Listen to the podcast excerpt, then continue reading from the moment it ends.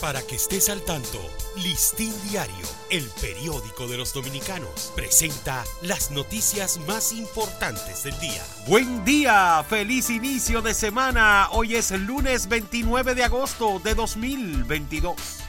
El gobierno dispuso a través del Banco Agrícola comprar la deuda que tienen los agricultores del Valle de San Juan con la banca, las cooperativas y los prestamistas informales. Esa medida forma parte del Plan San Juan puesto en marcha ayer durante un acto encabezado por el presidente Luis Abinader.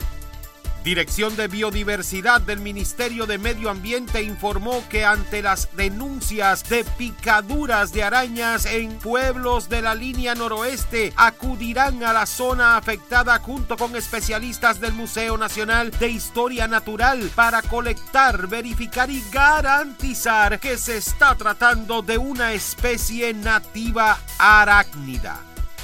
La jueza coordinadora de los juzgados de la instrucción del Distrito Nacional autoriza a la Procuraduría Especializada de Persecución de la Corrupción Administrativa PEPCA a la obtención de informe financiero respecto a una investigación abierta en contra del ex ministro de Hacienda Donald Guerrero Ortiz.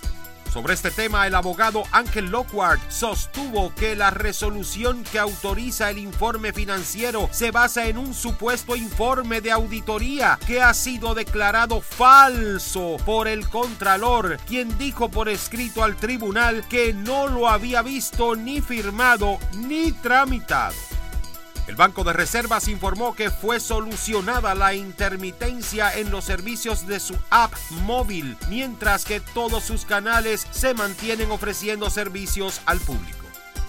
La Confederación Dominicana de Micro, Pequeña y Mediana Empresa aseguró que un porcentaje importante de las micro y pequeñas empresas en estos momentos no están en capacidad para un aumento salarial como lo ha planteado una parte del sector empresarial. Para ampliar esta y otras noticias, acceda a listindiario.com. Para Listín Diario, soy Dani León. Para que estés al tanto, Listín Diario, el periódico de los dominicanos, presentó las noticias más importantes del día.